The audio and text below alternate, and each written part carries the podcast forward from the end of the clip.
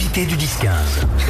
Je suis surexcité. Oui, je vois ça. Vraiment, je danse dans tous les sens. Je suis trop content de te recevoir, Flo. Bah, ça fait plaisir, moi je suis très content d'être là aussi, bonjour. Florian Honner est notre invité. On est en circuit courant aujourd'hui, je vous le dis. On est euh, vraiment.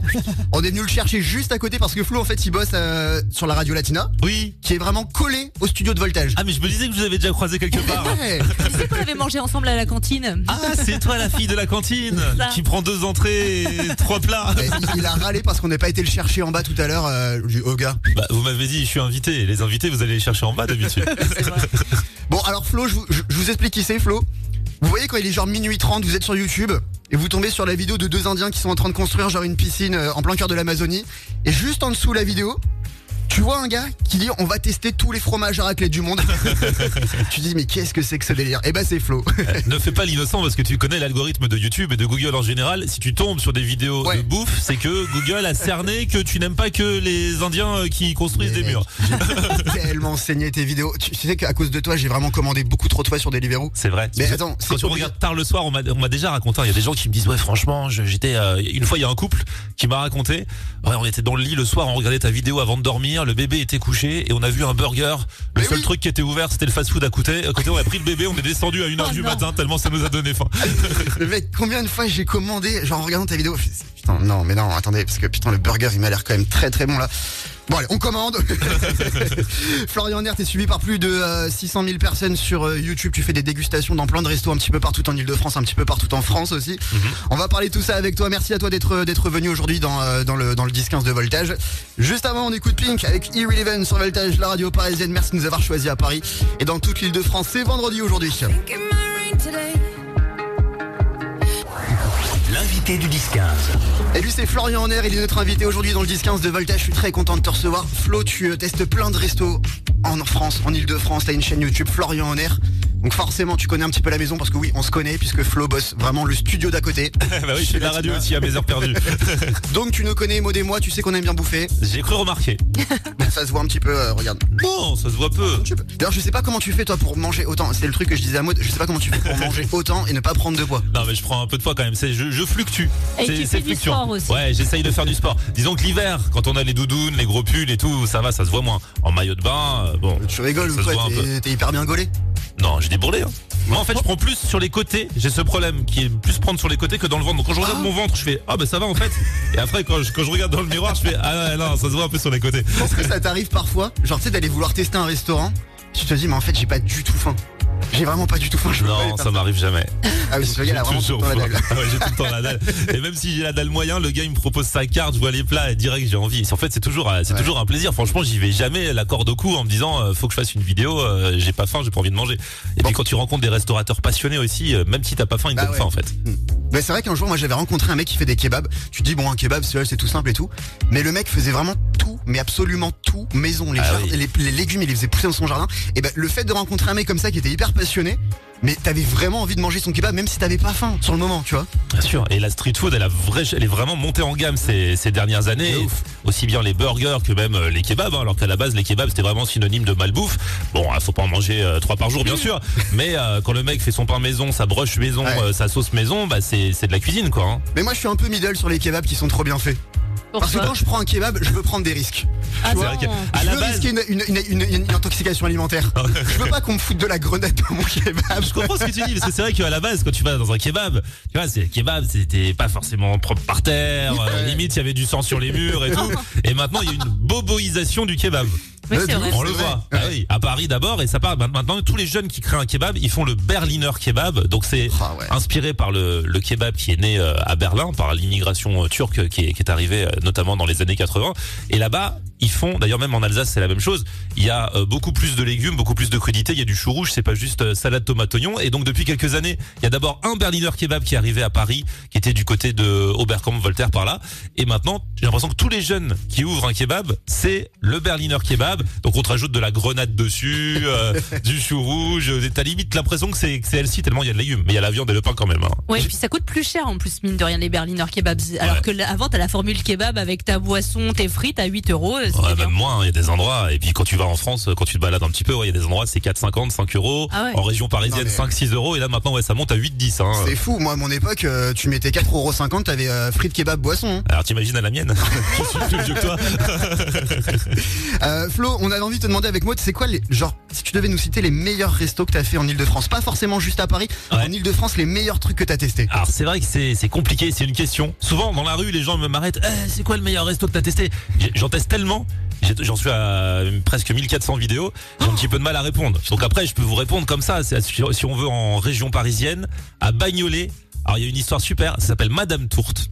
Et elle, à la base, c'est en plein cœur vraiment d'une cité, d'un ensemble d'immeubles. À la base, c'était un local à vélo qu'elle a réussi à avoir légalement hein, par euh, le syndic, la copropriété et tout. Elle en a fait un petit resto. Donc c'est au début, ça a démarré limite comme un food truck, mais au final, c'est du dur. Hein. Maintenant, elle a fait une petite terrasse, elle a fait un truc, elle a fait une petite déco trop sympa. Et donc, elle fait des tourtes. On connaît les tourtes, hein, de la pâte dessus, de la pâte dessous, et tu fourres en fait à toutes les recettes que tu veux à l'intérieur.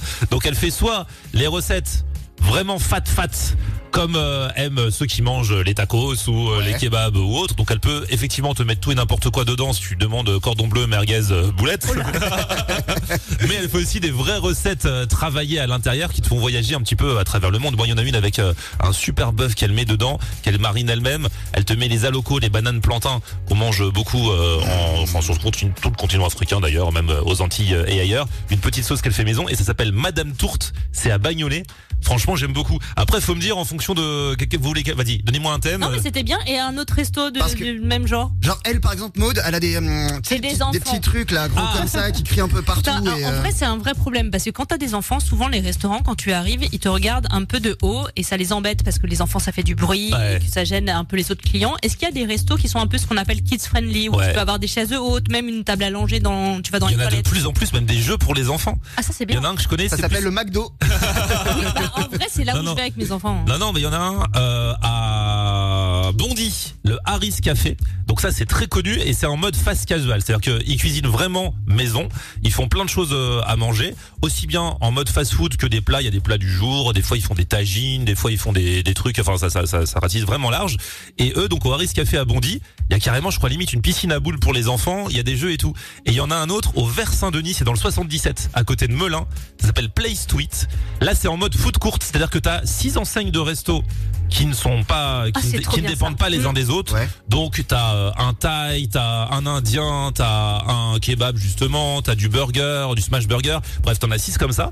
Il y a des tables et il y a même des, il y a des bornes de jeux pour les euh, enfants. Je crois qu'il y a même limite une table de ping pong. Ah, c'est trop bien ça. Et là, pour les familles, c'est vraiment bien. Ça s'appelle Place to Eat et c'est au Vers Saint-Denis, qui ce n'est pas à côté de Saint-Denis, c'est dans le 77. hein. C'est un faux ami. Ah, On redonne les- je, on je redonne vais y les- aller ce week-end. On redonne les deux adresses. La première donc c'est à Harris Café à Bondy pour euh, les enfants, avec plein de jeux pour les enfants. Ouais. Et Place to Eat au Vers Saint-Denis dans le 77. Je sais pas si c'était une bonne idée de t'inviter genre là sur les coups de midi 15. Ah, Ah. mais si, si, mais vous savez, vous allez me trouver ce week-end. Hein, moi, je vais, euh, On va faire la tournée avec ses enfants pour tester. On continue de parler avec toi Flo juste avant voici Offenbach sur Voltage. L'invité du 10-15. Tu vois t'es pas trop dépaysé. On passe du Kalema nous aussi sur Voltage. Ah oui, c'est vrai que sur ma radio, on passe aussi du Kalema. Ouais, On l'a passé avant vous. Florian Honner est invité, euh, Florian est invité cet après-midi sur Voltage. Je dis ça parce qu'il travaille vraiment dans la radio d'à côté, hein. c'est-à-dire vraiment Latina, c'est à 3m50 du studio de Voltage. C'est- regardez, écoutez. Voilà. Tape sur le mur, à côté c'est, c'est la Tina. Alors Flo, tu bosses sur Latina, mais tu bosses aussi euh, sur euh, YouTube. Tu bosses pour, euh, bah, tu bosses pas pour YouTube non plus. Non. tu fais des vidéos sur YouTube où tu vas tester plein de restaurants partout en France, partout en Ile-de-France. On a combien, on est à combien de, de restos à ton actif? Bah écoute, je sais pas, j'ai fait près de 1400 vidéos, donc euh, voilà. Plus euh, les, parce que je vais aussi au resto quand je fais pas de vidéos pour mon plaisir personnel, donc ça en fait. Comment t'as eu envie d'ailleurs de démarrer les vidéos sur YouTube? En fait, j'ai découvert, c'est à la fin de l'année 2015, j'ai découvert le format vlog. En fait, c'était l'époque où il y a Snapchat qui commençait à fonctionner et tout, mais Snapchat c'était embêtant Ouais. à l'époque parce que c'était juste, euh, fallait faire des vidéos de 15 secondes et tout, on pouvait pas raconter trop de trucs.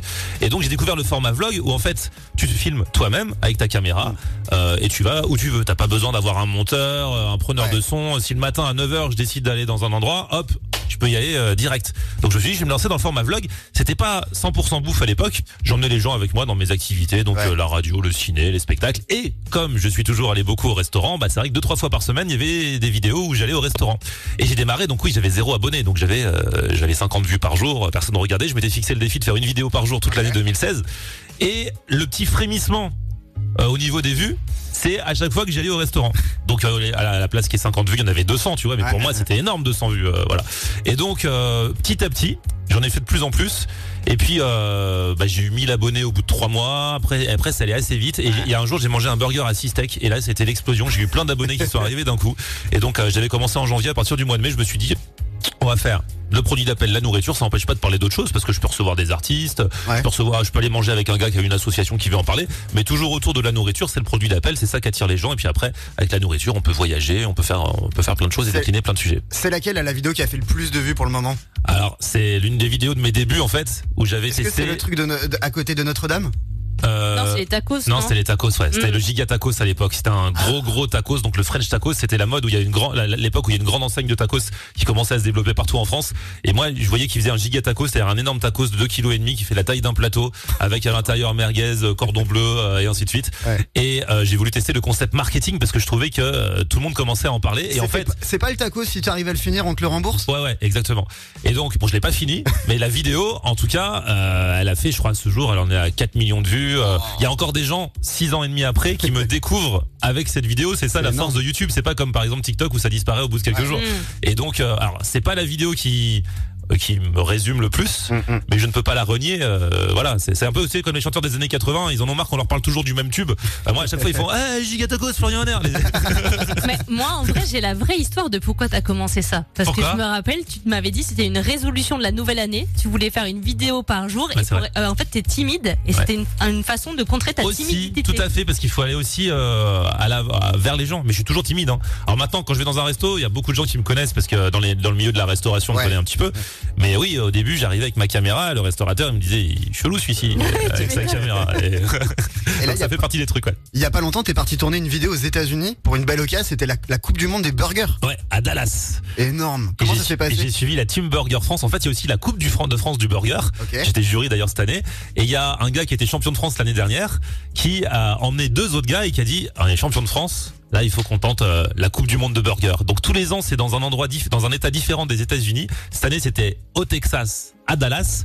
Et donc, euh, bah, j'y suis allé avec eux comme ça pour les suivre un petit peu en mode. euh, donc, on habitait dans la même villa et au jour le jour, j'ai vécu avec eux euh, toute l'évolution, toute l'aventure, tous les burgers, les hauts comme les bas, parce qu'il y a des moments où ils avaient des coups de mou et tout ça. Et comme je chantais les vidéos au jour le jour, bah, dans les commentaires, les gens leur remontaient le moral et tout. Ah. Et au final, eh ben, ils sont arrivés deuxième Ah, c'est bien. Énorme, hein. fort. derrière des Américains, mais c'était la première fois que la France participait. Et donc, euh, bon, ils étaient déçus, ils voulaient être premiers, mais attends, C'est deux. déjà vachement bien. hein. Bah oui, c'est c'est énorme quoi. Mais alors du coup, le mythe euh, des burgers américains qui sont archi bons, c'est vrai ou faux? Alors ça dépend ce que t'appelles bon. En fait, on n'a pas la même culture. Ici en France, on a vraiment la culture du burger gourmet de plus en plus Ouais. avec une bonne viande, un bon fromage. euh, Voilà. Donc eux, ils avaient fait venir des fromages de France et tout. Les Américains, des fois, ils en ont rien à faire. hein. Tu, Bah, leur mets, c'est le cheddar. ah, tu leur mets un gros cheddar, euh, tu leur mets euh, trois steaks euh, et une sauce barbecue, ils sont contents, tu vois. Donc euh, c'est pas, c'est- c'est c'est les différences de culture. Après, bon, pas bon, bah ça dépend. hein. C'est les goûts et les couleurs. Mais il y avait genre tous les pays du monde qui étaient, euh, qui étaient Non, présents pas à Dallas. tous, pas tous. Il y avait sur euh, sur euh, 28 équipes, il y avait déjà, je crois, euh, 22 équipes américaines. Ah oui, d'accord. Mais c'était la première année où ils recevaient euh, des équipes. Il y avait une équipe japonaise, une équipe de Dubaï, il y avait l'équipe française, il y avait quelques équipes. Tu les as euh, tous goûtés? Non, bah non, malheureusement, moi j'étais avec les Français, j'étais pas dans le jury, donc Ouais. j'ai goûté que le burger des Français, je peux pas comparer. Flo est avec nous jusqu'à 13h sans voltage. Florian Honner, si vous avez des questions à lui poser. Il y a le WhatsApp de l'émission aussi. Je sais pas où est le téléphone. Maude, Bah, on va je le trouver. sais pas. il est là. Qui est parti avec le téléphone? Le WhatsApp de l'émission 07 80 80 64 64 et revient dans un instant, juste après Beyoncé. Alors Flo, ce petit Maneskin, on en pense quoi Il fait du bien. The Loneliest sur. Voltage. Quand on a faim comme ça, L'invité du 10 15. ça nous fait penser à autre chose au moins. Florian Honner est mon invité euh, ce midi sur euh, Voltage, la radio parisienne. Florian qui teste à peu près tous les restos du monde tous les jours. Tous les restos du monde, tous les jours. Je suis oh, Joséphine Ange Gardien, je me téléporte partout. Flo, je plaide coupable, j'ai déjà volé des trucs dans des restos. Euh, je pense notamment au sel de chez Buffalo Grill avec euh, le mélange spécial grillade. Et je Mais- trouve que je l'ai déjà un petit peu piqué. Mais il y a le récipient ou c'est juste le sel euh, Non, non, le récipient il est Ah parti ouais. avec aussi. Il paraît que ça part vraiment dans les restos. Le poivre, le sel, c'est ce qui part en premier. hein. Et en ce moment chez McDo, Ouais. toute Parce- la nouvelle vaisselle là. Ouais, la nouvelle vaisselle, parce que normalement ils ont plus le droit de, de nous donner des trucs euh, à jeter, ça doit être réutilisable. Et les gens les volent depuis 15 jours que ça a commencé, là, depuis le 1er janvier. Et ça me fait rire parce que tu sais, ils disent que la vaisselle, la vaisselle de McDo elle est euh, géolocalisable. Ouais. Calmez-vous. Euh, on va, on va pas te retrouver si tu pars avec à l'autre bout de l'île de France. Euh, Je pense pas qu'il y ait une map non plus. euh. Est-ce que la police peut débarquer chez nous ça. en Vous avez disant piqué un verre. Vous avez piqué un verre McDo On parlait de ça avec toi l'autre jour, euh, Flo hors antenne, parce que oui, Ouais. on le croise souvent vu qu'il bosse vraiment dans la radio d'à côté. On parlait de toi, t'as des restaurateurs qui t'ont dit qu'en fait fait, on pique pas mal de choses. Il y a pas mal de clients. Ouais. tout, mais même des trucs. Alors les couverts, ok, c'est classique, euh, les, Ouais. le sel, le poivre. On m'a dit les petites ardoises sur lesquelles ils écrivent soit le plat du jour et tout ça. Non. Pareil, les gens ils les volent comme ça. Après les enfants ils peuvent dessiner dessus euh, Oh à la maison. Et il y a un restaurateur, ils ont tous des anecdotes. Le pire qu'on m'a raconté, c'est qu'un restaurateur me raconte qu'un jour après le service, il va aux toilettes.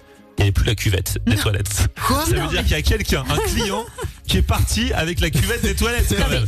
Ce qui, euh, C'est quand même le truc le moins hygiénique ah bah, monde. sachant tous les gens qui sont assis dessus, tu, re- tu repars avec ça chez toi et surtout, on a, personne ne l'a vu partir du resto avec la cuvette sous le bras. Mais est-ce que c'était, est-ce qu'au moins c'était un resto classe, genre la cuvette elle était en marbre Non, mais moi je sais Non, ce qui s'est non, passé. c'était un- une cuvette normale, j'imagine. hein. Le gars, il a fait un truc sur la cuvette, il voulait pas que ça se voit, il a pris la cuvette avec lui, et c'est tout. Ouais, ça m'étonnerait, les gens, ils s'en foutent, hein, ils font, ils font, ils font Ah pipi pas partout dans le resto, ils en ont rien à faire. hein.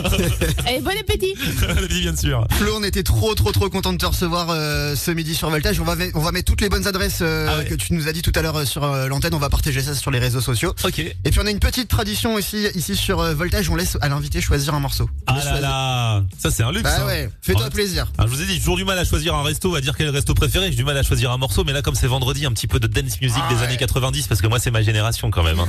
Corona, ça peut faire plaisir. Corona, the rhythm of the night. Rhythm of the night. Yeah, Rhythm of the night. Merci Flo, passe une belle journée on Merci écoute à vous. Corona sur Voltage.